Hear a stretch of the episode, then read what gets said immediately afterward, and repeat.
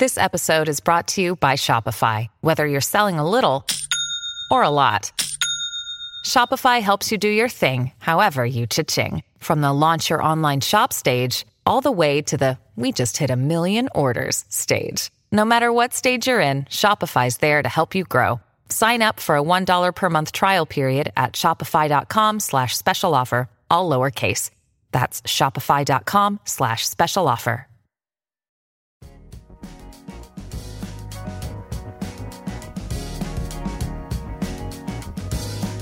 Al día con Tribunito por la mañana.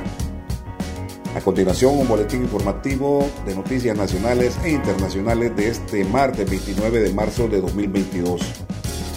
El Pleno de Magistrados de la Corte Suprema de Justicia ratificó la extradición del expresidente Juan Orlando Hernández solicitado por la Corte del Distrito Sur de Nueva York, Estados Unidos, por tres cargos relacionados con el narcotráfico y el uso de armas de fuego. Lo anterior se dio luego de valorar los agravios establecidos en el recurso de apelación presentado a favor del expresidente Hernández por parte de su defensa técnica y en tal sentido se declaró no al lugar el recurso y por lo tanto se confirmó la decisión del juez de primera instancia quien otorgó la solicitud de extradición del exmandatario. El Pleno de Magistrados de la Corte Suprema inició a las 9.26 de la mañana y se extendió hasta las 1.11 de la tarde, cuando se confirmó la extradición del expresidente Hernández. Específicamente por unanimidad de votos se concedió la extradición por el cargo 1 en relación a la conspiración para importar una sustancia controlada a los Estados Unidos. Sin embargo, por mayoría de votos 13 a 2 se concedió la extradición por los cargos 2 y 3 de la solicitud de extradición, es decir, por el cargo 2, usar o portar armas de fuego o ayudar o instigar el uso, el porte y la posesión de armas de fuego. Más noticias con Tribunito por la mañana. La Correccional Metropolitana de Nueva York sería la elegida para albergar al expresidente Juan Orlando Hernández al ser extraditado hacia los Estados Unidos luego que el Pleno de Magistrados de la Corte Suprema de Justicia ratificó la extradición. Este centro penal es el que normalmente sirve como prisión para los extraditados que son juzgados en la Corte del Distrito Sur de Nueva York, en donde la Fiscalía de esa jurisdicción presentó una acusación contra el exgobernante hondureño.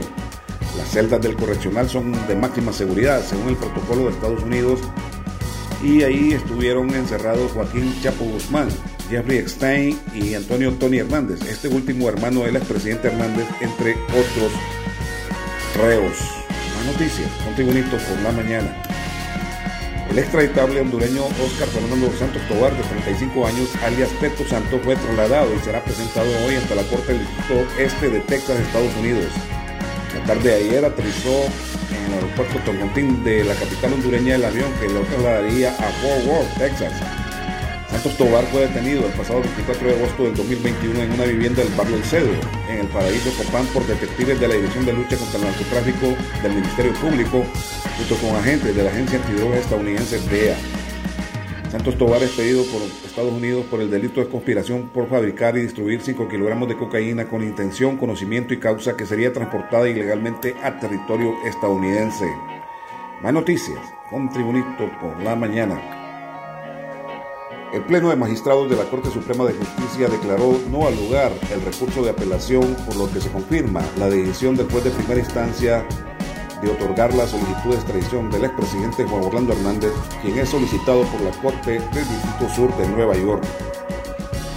Según el acto acordado, una vez concedida la solicitud de extradición por el Pleno de Magistrados de la Corte Suprema, el expediente se remitirá al juez natural designado de primera instancia, quien ordenará la entrega del ciudadano reclamado, debiendo auxiliarse del Poder Ejecutivo a través de la Secretaría de Seguridad, la Secretaría de Relaciones Exteriores y la Secretaría de Defensa Nacional para la entrega de Hernández Alvarado al Estado requiriente, en este caso Estados Unidos.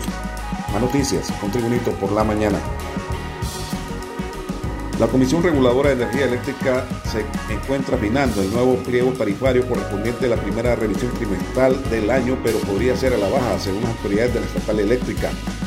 En la medida que ha aumentado el precio del petróleo y dado que un 35% de la matriz energética es generado por fuentes fósiles, distintos sectores temen un nuevo incremento. Sin embargo, el nuevo gerente de la Empresa Nacional de Energía Eléctrica NE, Eric Tejada, consideró ayer que probablemente sea la inversa el resultado de la revisión del pliego tarifario del consumo de energía eléctrica en Honduras. Más noticias con Tribunito por la mañana. La Secretaría de Salud contempla la aplicación de la vacuna pediátrica contra la COVID-19 para niños de 2 a 5 años de edad, anunció el titular de esa dependencia estatal, José Manuel Matthew. El ministro detalló que el país estará recibiendo envíos de la compañía farmacéutica de Pfizer semanal o quincenalmente y la programación es trimestral, por lo que a su criterio se está trabajando muy bien. Más noticias con Tribunito por la mañana. Los productores de energía renovable tocan las puertas de la Comisión Nacional de Bancos y Seguros en busca de una readecuación de deudas con la banca comercial, agobiados por el retraso en los pagos por parte de la estatal eléctrica. La reunión está pactada para este mediodía en las oficinas del ente regulador del sistema financiero en la capital hondureña, donde expondrán las dificultades que están pasando para continuar inyectando energía al sistema eléctrico, según fuentes de los productores de energía renovable. En las noticias internacionales, desde Washington se informa, el presidente de Estados Unidos Joe Biden se negó el lunes a retractarse de haber dicho que su homólogo ruso Vladimir Putin no puede permanecer en el poder porque afirma que expresaba indignación personal y no una política a favor de un cambio de régimen. No me retracto para nada. Quiero dejar claro que no estaba ni entonces ni ahora articulando un cambio de política. Estaba expresando la indignación moral que siento.